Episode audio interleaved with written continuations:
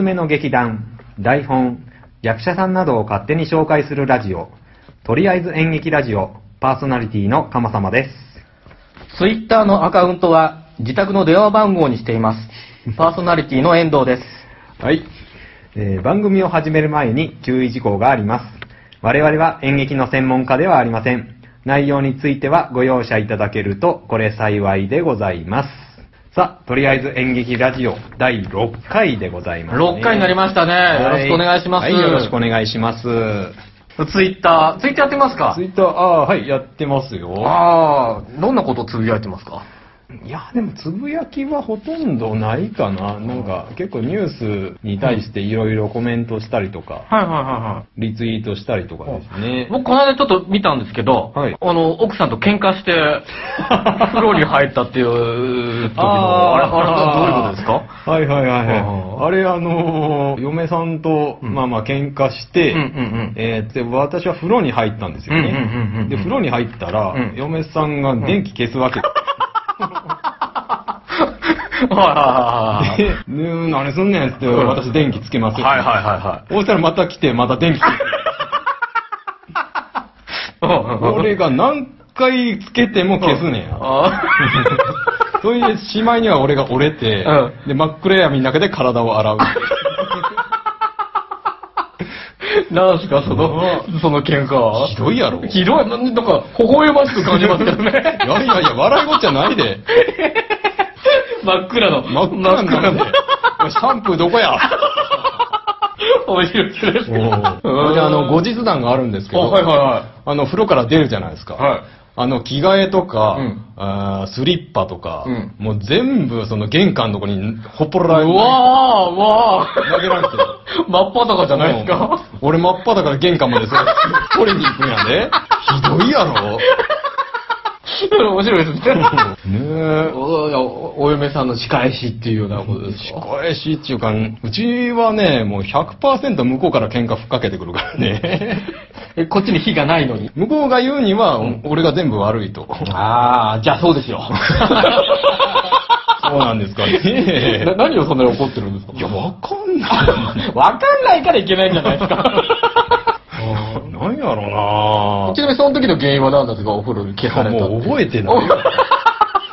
そんなもんですそよんなもん夫婦喧嘩ってしょうもないことやねなんかでも、微笑ましく感じますけどね。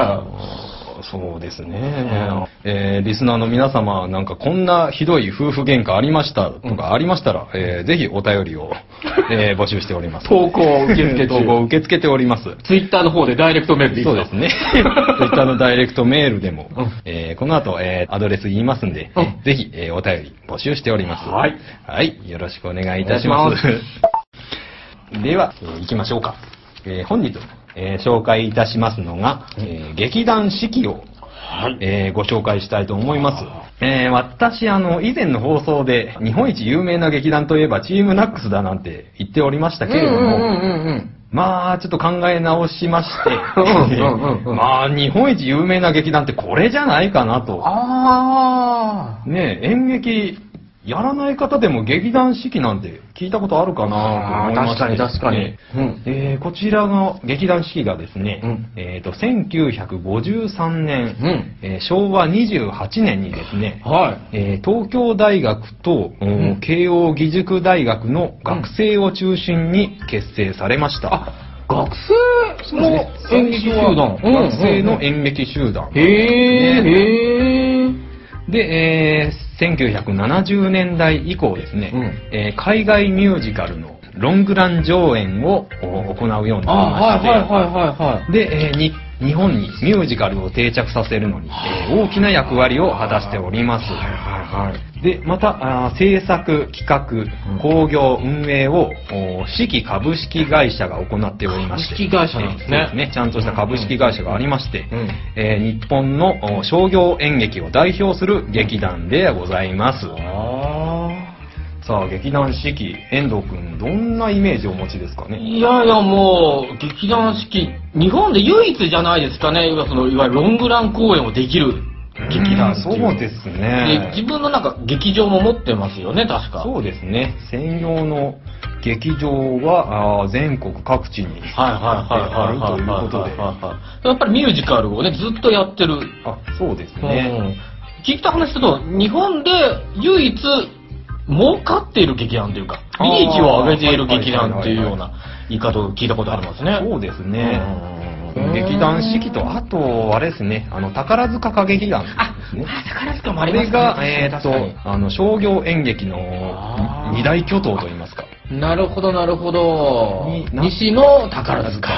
東、東の四季ですね。東の四季でいいんですまあかねまあ、まあまあ、四季は、もともと横浜が本拠地ですから。あ、そうなんですね。はいへえ。さて、今話出ましたけど、あうんの、商業演劇って何ぞやという。おー、聞きますよね、商業演劇。そうですね。はいはいはいえーと、これがですね、あの、私なりの解釈なんですけど、はいえーと、演劇というものを、うんあの、ビジネスとして捉えるか、うんアートとして捉えるかっていう話なんですよ。はいはい。で、ビジネスとして捉えると商業演劇になりまして、うんで、アートとして捉えると、うんあの、新劇、前に紹介しましたけど、文学座ですとか、うんうんうんえー俳優座ですとか、あの、あとちっちゃい小劇団ですね。うん。うーその辺のものが、あーあの、まあ、アートとして捉えてる大きく分けると、そうですね。ビジネスとして成り立つのか、それか、まあ、アートとしてやりたいことをやっていくのかっていう。そうですねはいやっぱりあの、それぞれメリット、デメリットがありまして、えっ、と、新劇団体の方ですね、アートとして捉えますと、うん。まあ、要するに芸術志向で、はいはいはい。どうしても少数精鋭になるんですね。あなるほどなるほど。で、えー自分たちのやりたいようにやる、先ほども出ましたけど、自分たちの伝えたいメッセージを、うん。えっ、と、伝えやすく、うん。で、役者もあの、自由に演技することができますね。えー役者の個性も出すことができます。うんうんうんうんで、えっ、と、まあ、デメリットとしては、やっぱりあの、工業として成功しにくいんですね。で、収益も上がりにくい。うーん例えば、主役の人が怪我をしたとうんなりますと、んちょっともう代わりが効かないですよね。もう少数精鋭あ、なので。まあ確かにそうか。そうすると、あの、工業として失敗する可能性がある。うん。で、で、どうしても劇場もちっちゃく、ちっちゃいものになってしまうので、うーえんーと収益が上がりにくい。それと、えっ、と、多くの人に見てもらうことができない。そうするとやっぱり役者として生まれたからにはより多くの人を感動させたいとか、うんそういう思いがあるじゃないですか。なるほど。そういうのがなかなか実現できないとで、えー役者さんのギャラもなかなか出ないと。あまあ、そう、劇団員っていうと、まあ、貧乏ってイメージはありますよ、どうしても。ね。えーと、えやっぱりそのイメージってやっぱこの新劇団体の方のお役者さんたちっていうことでね。うんうんのアルバイトで生計を立てる。あまあ、そうそうそうそう。公演の時はアルバイトも休んで公演するんだけど、そうですね。またアルバイトでお金稼ぐっていう、そういうイメージありますね、確かに。はい。はいでですね、反対にあの、商業演劇の方なんですけれども、うん。役者とかスタッフとか、うん。経営陣とかいうのもありますね、うーんほうほうほうまあまあ大所帯なわけですよ。はい。で、あの、新劇団体だと役者兼経営陣兼みたいな、ですね。その劇団の代表の人が、うんその経営の方も兼任したりとかね、でそういうパターンもありますがえー、とここちらは大所帯なので、うんえー、ともう役割分担がしっかりしてる。なるほど。で、えー例えば誰か役者が怪我をしたっても、うんあのすぐに代わりの役者が用意できると。ああ、もうそこまでやってるんですね。そうですね。うんうんうんで、そうすると、あの、工業として失敗しにくいですしで、収益も上げやすい。おー。で、劇場も大きい、例えば四季の劇場なんかでっかいですよね。うんうんうんうんで、収益が上がりやすく、うんで、役者の給料も充実すると。あただまあ当然デメリットもありまして、はい役者が怪我をしたら、うん代わりの役者は用意できるんですが、その代わりの役者がやっぱり同じように演技できなきゃいけないですよね。なるほど。そうすると、その、どうしても演技を、んあの、型にはめなきゃいけないんですよね。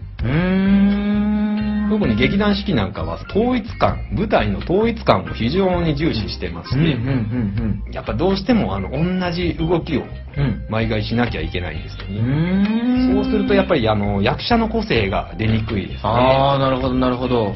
商品としては完成されていそうですね。舞台としては成功なんですけれどもうんうんうんうん、役者個人としては歯車の一個にどうしてもならないといけない。まあまあそうか、そういう意味では。ううんそうですね。舞台を成功させるために。なるほど、なるほど。デメリッとはそんなところですね。やっぱどっちも一長一短あると。ね。うん、そうですね。まあ、商業演劇の特徴であるそうですね。これ私なりの解釈ねあら、いいと思いますね。はいへーさあ、それでは、うんえー劇団の歴史の方、えーはい。振り返っていきましょう。はい。えー1953年ですね。うえっ、と、まあ、旗揚げなんですけれども、うんうんえっ、と、最初からミュージカルをやっていたわけではなく、へえっ、と、フランスの戯曲を演じたりですとか、うんうんうんあと、若手作家うん。の小説を舞台化したりですとか、うんうんうんまあ、どっちかというとアート的な進撃寄りなことを、あ、えー最初はやっていたんですよね。へまあ、だったんですが、うんえっ、と、1960年にですね、うんうんうんえっ、と、有限会社劇団四季を設立いたしもうました。その頃から会社にしたんですね。そうですねあすごい。うん。えーこの頃からだんだん商業演劇へと。行きますね。そして、1963年にですね、中心メンバーの浅利啓太さん。ハリケータえーもうもう、劇団四季のドンですけれども。まあ確かに確かにはいえー、浅利啓太さんがうん、石原慎太郎さんと一緒にですね、えうんえーっと、東京のうん日生劇場というところの、うんもうあの建設と運営に携わります。へー。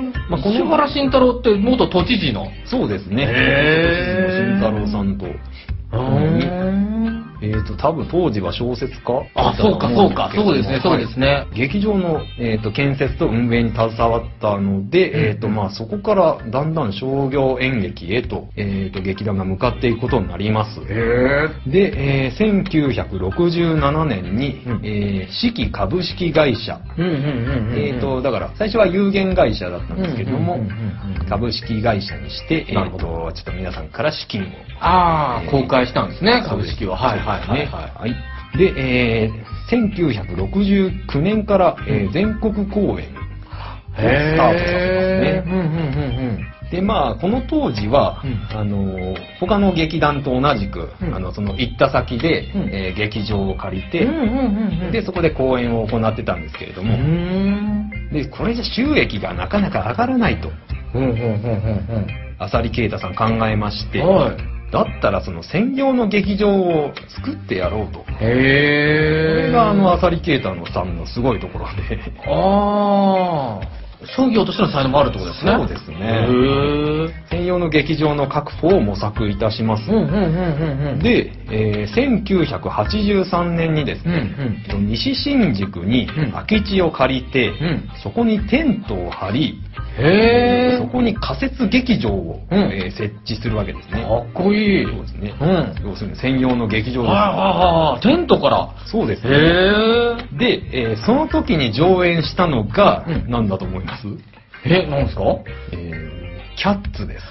キャッツ？はいへえ。もうもう劇団四季の、えー代表作ですね。うんうんうんもう現在でも上演されてます。えー、あ、じゃあ、ブロードウェイから、その作品を、あ持ってきたってことですか？ええ海外の、そうですね、ニューヨークかな、はいはいはいはいはいで演じられたキャッツを、うんうんうんえー日本に持ってこようということで。へえ。その西洋劇場でロングラン公演するっていう。そうですね、ロングラン公演に踏み切ります。へえ、すごい。で、えーこの公演が大成功いたしまして、翌年の1984年の11月まで、うん。えーロングラン公演を達成いたします。いきなり1年間やってたんですか？ずーっと1年間。はあ、すげえ。そうですね。うんで、えっ、と、それまで劇団四季の年間上演回数っていうのは、うんあの、10回程度だったんですけど、おその1983年はうん一気に707回まで。700、あ、えー1日2回公演とかやってれば、そうですねなりますよ、365日の。そうですね。ああ、すげえ。へえ。一気に跳ね上がります。うんうんうん。10回から707回。そうですね。すごいなすごいですねそんだけお客さんも集まってたってことですもんね。そうですね。それだけやっぱり演技の質も良かったと思います。なるほどなるほどさあ、それでですね、うんえー、多分儲かったんでしょうね、これで。そうでしょうえー、1998年にですね、常設専用劇場、四季劇場春と秋。ああこれ今でもあるやつですよね。そうですね。はいはいはいはい。もうもう四季のためだけの劇場。ああ。これを建設いたします。へえ。さあ、それでですね、こうんの四季劇場春のこけら落とし公演。うんうんうんうん。これで上演されたのが、うんえーライオンキングですね。おー今もやってるライオンキンそうグ。ですね。えーこの98年が初公演で、えー現在まで、えー20年間、ずーっと継続して上演されてお10ります。年間やってるんですね。そうですねへー。知らなかった。はいはいはいはで、その後ですね、うんまあ、東京の、えー大井町ですとか、はいはいえー大阪、うん名古屋、札幌、次々とその常設専用劇場をい。建設いたします。そこではもう四季の公演しか行いませんっていう。なるほど。本当専用劇場ですね。そうですね。でですね、えー2002年には、えー年間上演回数が、えー2530回を達成いたしま1す。年間で2530回やってるんですか？そうですね。すごいなぁ。まあ。うん。劇場も増えていますもんね。ね、劇場も増えますし、うん。えー作品としてもですね、うん。海外のミュージカルをどんどん、えー取り入れまして、えーオペラ座の怪人、はい。えーマンマミーヤ、はいはいはいはいはい。えー美女と野獣。それからアラジン、へそれからですね、うんえー浅利啓太さんプロデュースの、うんえー劇団四季のオリジナルミュージカルっていうのー。オをリジナルもちゃんとあるんですね。そうですね。で、現在年間上演回数は3000回を超えております。すごい。で、えー観客動員数300万人。おー、すごいなぁ。で、商業演劇界日本一の劇団となっております。間違いないですね。すごいですね、こうやって、こうやって聞くと。あそんなに大きい感じしなかったですけど、すごいことですね。やっぱり大都市に専用劇場があるっていうことは。そうですね。で、えー最新情報といたしましては、うんえー2018年の8月11日に、うんえー、と大井町に、うんえーキャッツシアターを開幕する。また新しいのができるんですか？そうですねへー。もうもう、ここはもうキャッツしかやらないっていう。キャッツって最初にやったやつをあまだできるところですか？まあまあもちろん役者は変わってるでしょうけど。そこだ。役者が変わってても、内容が変わらず、そうですね。ロングランができるっていう。そうですね。あの、もうもう、大変あの、層は厚いですからね。なるほど、なるほど。はいへー。この後話しますけど、うんうん養成所がちゃんとありまして、稽古場がちゃんとありまして、もう次々と新しい役者を生み出してます。うんうんうんうんうん。もう、ねもう人材はいくらでもいるということで、あ、そうなんですね。そうですね。それではですね、はい。作品の特徴、うん。ちょっと言ってみたいと思います。お願いし作品の特徴、うん。もう一言で言うと、うん。作品至上主義と言いまして、はい。知名度のある役者さんは使わずにですね、作品のクオリティだけで勝負するっていう。だから、あの、劇団四季の役者さんといえばってパッと出てこないですよね。はい、言われてみればそうですね。そうですね。だから、その、役者さんも、そのメディアへの露出はもう全然せず、うんうんうん。えーと、やっぱあの、テレビではあの、こんな公演やりますんで、みたいな感じで、うんうんえーと、役代表の役者さんが出たりはしますが、うんうんうん役者さん個人を売り込むことは一切しない。へー。作品と役者さんのその、技量で勝負っていうですね。うんうんうんうんうん。で、その役者さんのプロフィールももう一切公開されておりません。へー。へー、あ、そうなんですね。そうですへね。ー。だから、あの、あれですよ。日本人じゃない人も結構いるみたいですよ。あー、なるほどなるほど。その、セリフのイントネーションは、その、稽古で直して、うんうんうんですとか、舞台に出てても、日本、あの、日本人じゃないってわからない。うん。なるほどなるほど。あー、そういえば、そういえば、まあメイクもしてますからね。そうですね。ライオンキングなんか。全然意識せずに見てました、そういうとこ。へー。言われてみれば、誰がやってるっていうのは確かにわかんないし。うん。そうですね。ですね、その、ちょっと団員の生活っていうのがありましたので、はいはいはいはいはい。ちょっとこちらをご紹介したいと思います。はい。専用劇場があるってさっきあの話したんですけれども、はい。えっ、と、大阪、名古屋、うん札幌うん。ではですね、あの、ホテルではなくて、うん。劇団四季専用マンションっていうのがマンション？あるらしいんですよ、そのはい劇場の近くに。へー、うんうんうんうん。で、その、地方で公演を行う場合、ん。その役者さんたちは、うん。ホテルではなく、その専用のマンションに、あ、へー。で、ここで暮らして、うんうんうん。そこから通って、えへー。だから、劇団四季株式会社所有のマンションがあるんですよ。あーなまあそうかそうか。ロングラン公演やるなら、そうですね。生活する場所もいりますもんね。そうですね。そこを資金が提供してもう、もう、すごい。全部担っている。ええでですね、あのー、四季の役者さん、うんえー普段どうしてるか、公演のない時どうしてるかって言いますと、うんうんうんうんえっ、とですね、横浜にうん四季芸術センターっていうのがございまして、はいはいえっ、と、そこで、えっ、と、要するに稽古場ですよ、これ。へえ。ここで稽古を行っているそうです。で、ここがですね、うん大中小10個の稽古場、はえーそれからトレーニングルームうん。が、まあ、要するにジムですよ。写真出てましたけど。えーそれからマッサージルーム、うん。それから医務室、食堂、わあ、すごい。うんで、えー図書館がありまして、で演劇に関する資料があー借りることができる。なるほど、なるほど。もう演劇やるにはうん、すべてが揃っているという、そういう場所で、えーうんちょっとあの練習しているそううです。ーん。それからですね、うん気になるギャラの方ですね。ああ、そうか。はこれあの、給料バンクというサイトで、うんえー載ってたんで、まあまあ、どこまで信憑性があるかちょっとわからないんですがい。、うんうん。えー劇団四季の劇団員のギャラ、うん。えー20代うん。平均、うん。えー23万円、手もうもうもうもう手取りですねあ。あ、いや、いいじゃん。普通のまあ会社並みってことですよね。そうですねはいはいはいはい。えー30代、うん。えー45万、ああ、いいじゃないですか。40代、えー55万、おー。えーこちらいずれも、えー日本人の、えー平均月収上回っているそうですね。ああ、なるほどなるほど。20代、30代、40代。で、えっ、と、当然、研究生っていうのがいるんですけれども、うんうんうん研究生は、あの、の給料出ないそうです。うん。ただし、レッスンは無料で受けらおれる。いいじゃないですか、いいじゃないですか。そうへ。さあ、それで、んえー稽古して、売れっ子になったとしますわな。うんうん。で、売れっ子になると、うんえーこの基本給プラス、んえー年間ステージ数、うん。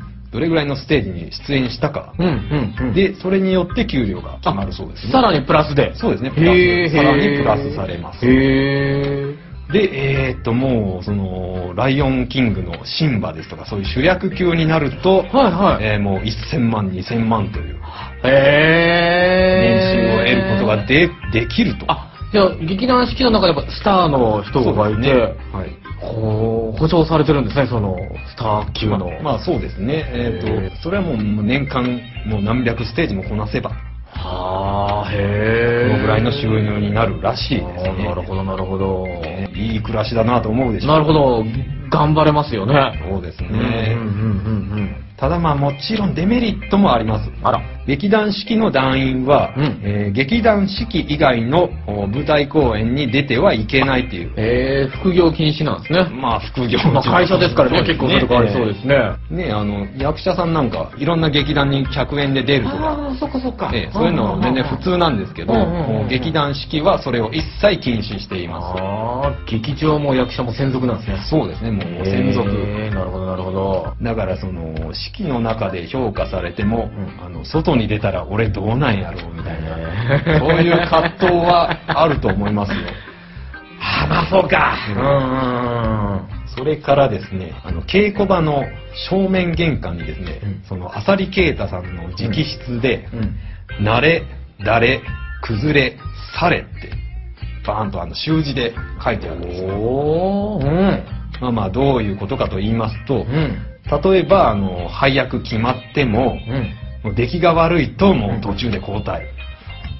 ああ、厳しい。厳しい世界です。うん。出てけと。ちょっとパフォーマンスがちょっとでも落ちればもうすぐ交代。あら。もう代わりはいくらでもいるぞと。へえ。出たいやつはいくらでもいる。あそういう厳しい。プレッシャーは半端ないと思います。なるほど。えーそれでも、それでもまあ劇団四季のうん。役者になりたいって方は、うんまあまあいっぱいいますけれどもうんね。うんうんうんちなみに遠藤君、四季の舞台は見たことありますか？僕は、キャッツと、あライオンキングの2本を見ました。ああ、見ましたか。見ました、見ました。かいかがでしたか？それは。舞台の装置もかっこいいし、大掛かりですよね。そうですうんね。あれを持って歩くって言えば確かに大変だと思うけれども。ええまあまあ、あの、ライオンキングの小道具とか本当に非常によくできてて。そうそうですね。舞台も大掛かりじゃないですか、はい専用の劇場があるっていうのが、うんうんうんうんあの舞台が大掛かりにできる。確かに確かに。理由でもある。専用劇場ですから要するに舞台いじり放題なんですよね。なるほど、なるほど。自分たちの好きなように、えー、と大道具を作ることができて、うんうんで好きなようにばらして運び込んで組み立ててっていうのがうんできるんで、うん。えーとスタッフさんも、効率よくあの動くことができて、いうメリットがあります。そうですね。先輩もご覧になったことは？あそうですね。はい。えー私も、えーと珍しく、ん。え ー見たことがあります。珍しく。はい。えーっと、もう15年ぐらい前ですかね、はいはいはいあの、ライオンキングを、う名古屋の方で、はいはいはいはいはい見まして、はい。先ほども話しましたけど、ん。あの、圧倒的な世界観と、えー統一感。うんうんうん。あのまあ、役者のパワーもすごいですよね。あまあ、ほいでですね、まあ、まあ、印象に残ったことがはい。ありまして、はいはい。まあまあ、あの、ライオンキングのストーリーとしましては、うん。あの、悪役のスカーっていう。えー、と要するに主人公シンバの、ん。えーお父さんの弟ですね、はいはいはまあ、悪役スカーがですね、うんうんうん。えー、とお父さんを計略にかけて、うん。まあ、まあ殺してしまいまして、うんうんで自分が王位につくんですよね、はい。でですねその王位についた後に、ん。スカーとあのし執事ですね、うんうんうんうん。執事のザズーっていう人がいるんですけれども、その二人のシーンがありまして、うんうんうん。おいで、ザズー、何か歌を歌って楽しませてくれっていうセリフがあるんですよ、ね。はいはいはい。そしたらそのザズーがですね、うん遠い夜空にこだまするって歌い出すんですよ。うん。これね、あの、ごめんなさい、遠藤くんわかんないと思うけど、うんあの、中日ドラゴンズの、んあの、応援歌なんですよ、これ。ああ、燃えよドラゴンズ。あ、そうそうそう。それですね。はいはいはいはい。それを、うんそうか、名古屋の劇場だそうそうから。そう名古屋公演なんで。ああのーまあまあ、その皆さんもちろん大爆笑でしたよ。あ。みんな知ってるんだ。いやいや、それは知ってますよ、名古屋だもの。ああ、そうかそうかそうか。で、今もあの、名古屋方面のリスナーさんだけ爆笑してるっていう。ああ、そうかそうかそうか。ですね。で、まあ、これ、あの、多分あの、演出家さんから、うんあの、ここはまあ、あの、好きにやっていいよって、多分言われたんだと思いま。す。やっぱり、劇団四季とはいえ、うん役者さんの好きにやっていい部分は、あの、残しておいてくれてるんだなっていううふうに。ん。やっぱりあの、型にはめすぎると、うんまあ、やってらんないよなと、うんそういうふうに。そういうことがありますかうんね。じゃあへ 本日は、えーこんなところですけど、はいよろしいですかね？はいはい。はい。それでは告知いきます。はいえーとりあえず演劇ラジオでは、皆様からのご意見、ご感想、紹介してほしい劇団など、お便り募集しております。えーポッドキャストの番組ページ内の評価とレビューのページから、えーまた、ツイッターやツイッターのダイレクトメールでもお便り募集しております。ツイッターはすべてアルファベット小文字で、アットマーク、ENGEKI、RADIO、アットマーク、ENGEKI、RADIO、演劇ラジオと検索してください。お便り募集しております。また、ただいま、YouTube でも配信を準備しております。えー詳細決まりましたら、Twitter 等でお知らせいたします。そちらの方もお楽しみくださいませ。それではまた次回お会いいたしましょう。さようなら。さようなら。2018年7月13日、番組でも紹介した劇団四季の創設者、浅利慶太さんが亡くなりました。85歳でした。ご冥福をお祈り申し上げます。